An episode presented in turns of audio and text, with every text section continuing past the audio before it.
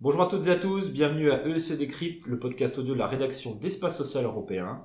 Cette semaine, pour le numéro 39, euh, pour ce deuxième numéro de début d'année 2019, nous allons parler de la résiliation possible des contrats d'assurance santé. On va essayer un petit peu d'y voir un peu plus clair sur le périmètre et aussi de se poser la question, est-ce que c'est une bonne idée ou est-ce que c'est une fausse bonne idée? Autour de la table pour m'accompagner pour ce numéro, j'ai le plaisir d'avoir Émilie Guédé, notre spécialiste prévoyance. Bonjour Émilie. Bonjour Alexandre et bonjour à tous. Et Pascal Beau, directeur de la rédaction d'Espace Européen. Bonjour Pascal. Bonjour Alexandre, bonjour Émilie. On met le pied dans le plat tout de suite, on va revenir un peu sur ce sujet qui a fait l'actualité sur la fin de la semaine dernière et le début de cette semaine. Beaucoup de, réactions des fédérations, des, des politiques aussi. C'est un peu flou, alors on va demander à Émilie de donner un peu le cadre. Qu'est-ce qu'on sait à l'heure actuelle sur ce dispositif, cet amendement déposé, je crois, par le gouvernement à euh, au Sénat, si je dis pas de bêtises Oui, tout à fait, euh, Alexandre. Donc c'est un, c'est un amendement que le gouvernement projette de déposer euh, à la loi Pacte, donc qui sera examiné au Sénat à partir de mardi prochain. Dès la semaine prochaine, alors Dès la semaine prochaine, tout à fait. Et alors, ce que l'on sait, c'est que ça, cela porterait sur les contrats santé et prévoyance et permettrait donc une résiliation à tout moment après un an de couverture ça concerne les individuels et les collectifs Oui, les deux. Donc, donc c'est en fait c'est une extension de la loi Hamon qu'on voit sur les assurances de biens sur les dispositifs santé et prévoyance. Oui, tout à fait, c'est exactement ça. D'accord. Pascal, euh, santé prévoyance, alors c'est déjà ces deux types de contrats euh, distincts, complémentaires mais distincts.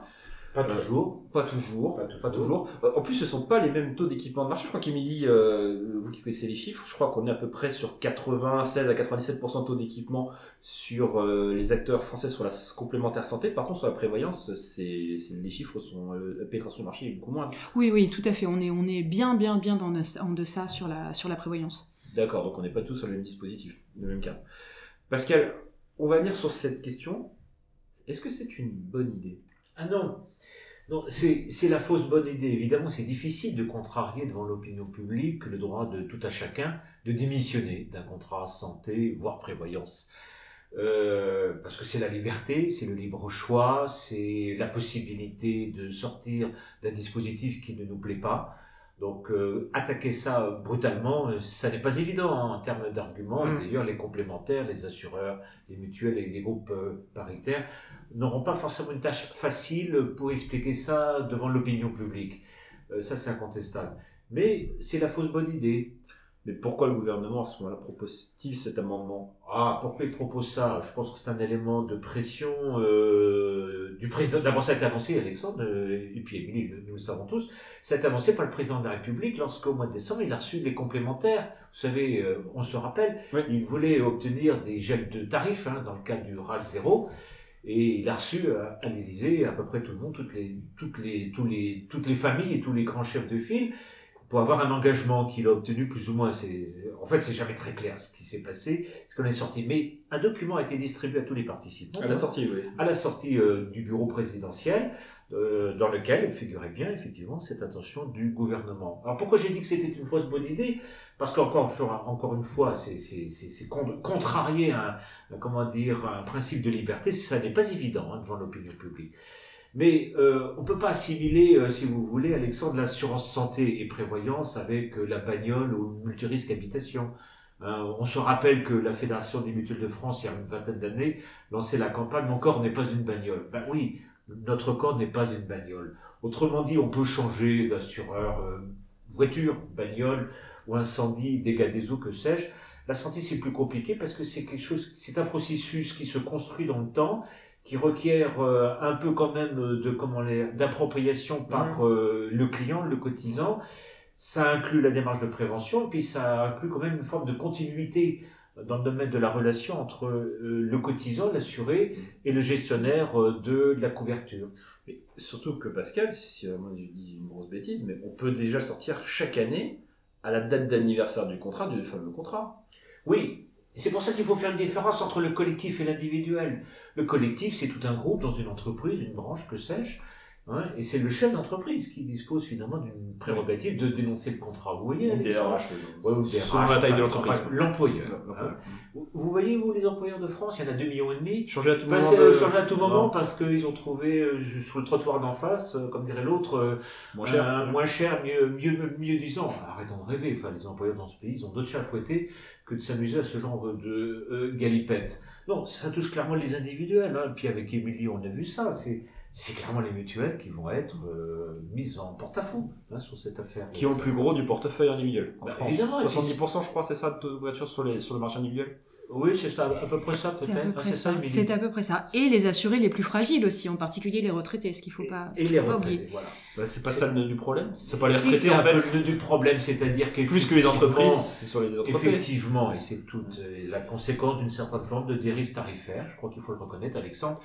Euh, au niveau des complémentaires, c'est-à-dire que les retraités, seniors et populations individuelles précaires, euh, précaires, elles sont au fond CMU, mais en tout cas les personnes retraitées euh, payent des cotisations très chères. Et donc il y a une forme de mécontentement, ça s'est exprimé hein, dans l'histoire des Gilets jaunes. Mhm. Hein, on l'a vu sur les, les ronds-points, c'était pas sujet secondaire.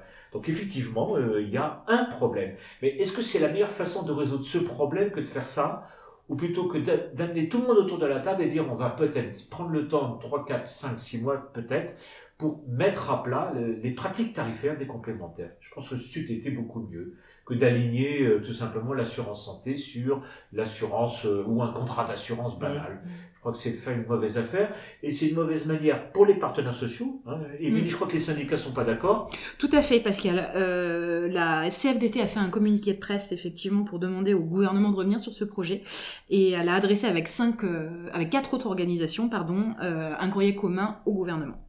tout le monde est vent debout. Bah, tout le monde est vent debout, Alexandre.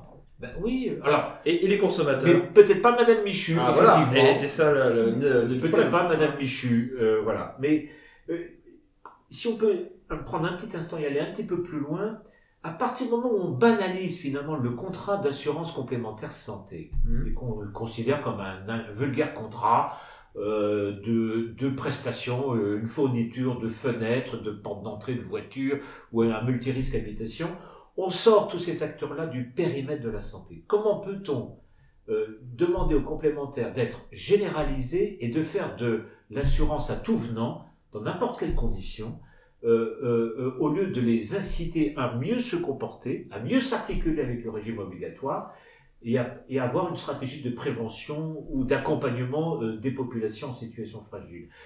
Il y a là un contresens. Et très honnêtement, je fais partie de ceux qui ne comprennent pas la stratégie présidentielle ou du gouvernement sur cette affaire-là. Justement, en, en, précarisant l'adhésion des, et des collectives au contrat santé Est-ce que justement il n'oblige pas les complémentaires à se recentrer encore un peu plus sur le volet assurance et ne pas aller forcément sur le volet service qui avant se développait du fait qu'il y avait une fidélité euh, sur plusieurs euh, années, dizaines d'années, parfois des adhérents qui leur permettaient de co-construire avec leurs adhérents des, bouquets de services euh, pour accompagner de la prévention tutti quanti. Est-ce que par exemple c'est un exemple. On va bientôt parler de la santé au travail. On attend le gouvernement là-dessus, santé au travail. La santé au travail est portée notamment par les contrats collectifs. Si je dis pas de bêtises, je ne crois pas que la CNAM ou les CARSAT euh, ou les URSAF euh, fassent beaucoup de choses là-dessus. Bah, ils sont la prévention. Mais il va y avoir une réforme là-dessus. Mais c'est les entreprises, les entreprises, notamment par les accords de branche, ont beaucoup œuvré pour la santé au travail. Est-ce que demain tout ça, on, rase ah, bah, Vous avez raison, Alexandre. Qu'est-ce qui va se passer C'est le contresens total. C'est-à-dire, on se demande d'ailleurs euh, dans cette affaire du renotera l'extraordinaire silence du ministère de la Santé. Parce que la loi Pacte, à ma connaissance, c'est une loi sur la compétitivité des entreprises. Que vient faire un amendement santé dans une loi sur la compétitivité des entreprises? Alors peut-être que le Sur la consommation, ils estiment que c'est plus la santé, c'est la consommation. Voilà, excusez-moi. Donc ça veut dire à ce moment-là que l'assurance santé ou la prévoyance, euh, c'est du grand n'importe quoi. On va, on va acheter ça euh, au supermarché du coin et puis voilà. Hein.